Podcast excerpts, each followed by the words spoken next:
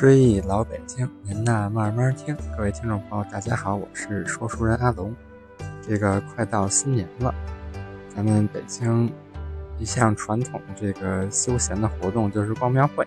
今天咱们就来聊一聊老北京的庙会和灯饰。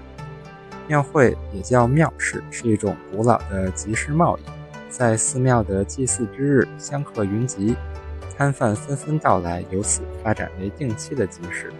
北京的庙会最早记载于辽代，距今有一千多年。到了元明的时候，有了进一步的发展。到了清代，庙会已经成为北京物资交流的重要场所。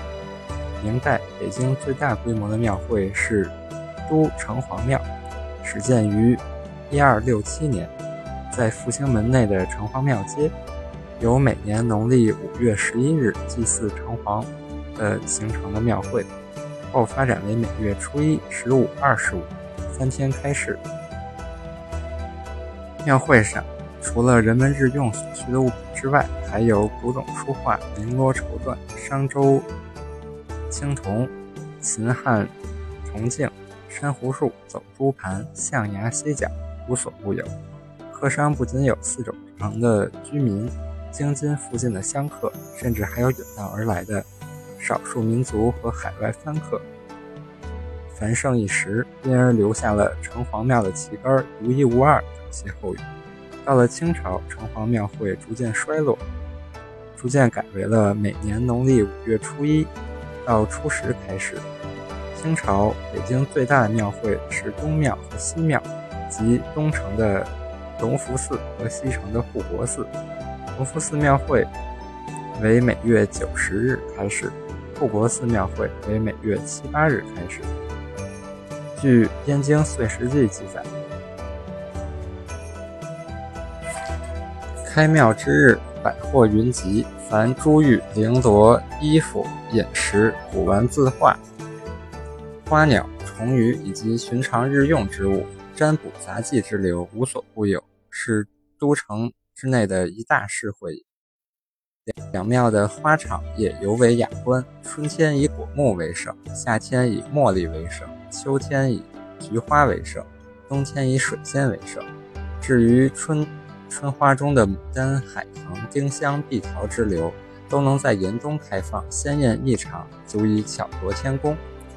还有一首京都读之词，描绘当时的盛况：东西两庙或真全，一日能销百万钱。多少贵人闲至此，衣香犹带玉炉烟。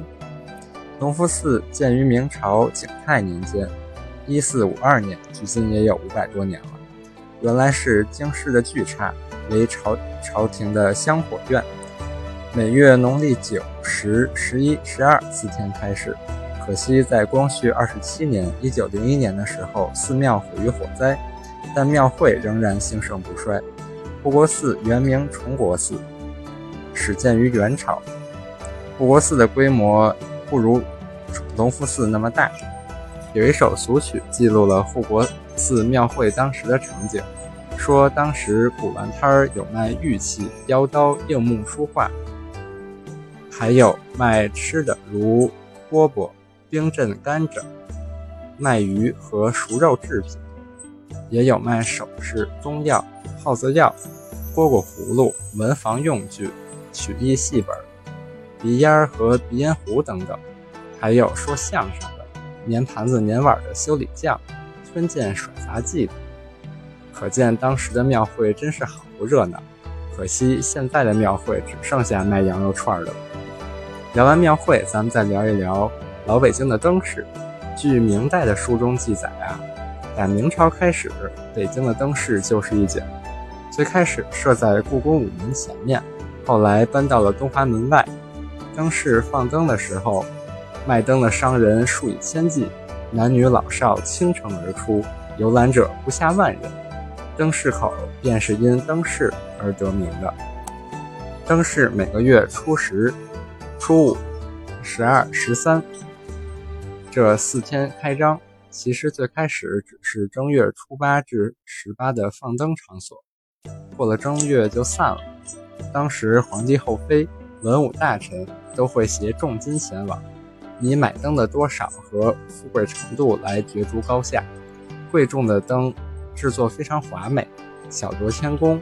听说运用了福建、广东的技术，苏州和杭州的锦绣绫罗，来自海洋的珍宝集合制成，一架一百两的彩灯比比皆是，稍微平淡一点灯笼都拿不出手。其他的商品如珠宝、古玩、香料、绸缎、瓷器、锦绣绫罗等货物也销售得十分火爆。追忆老北京，那慢慢听。这期节目就到这里，咱们下期再聊。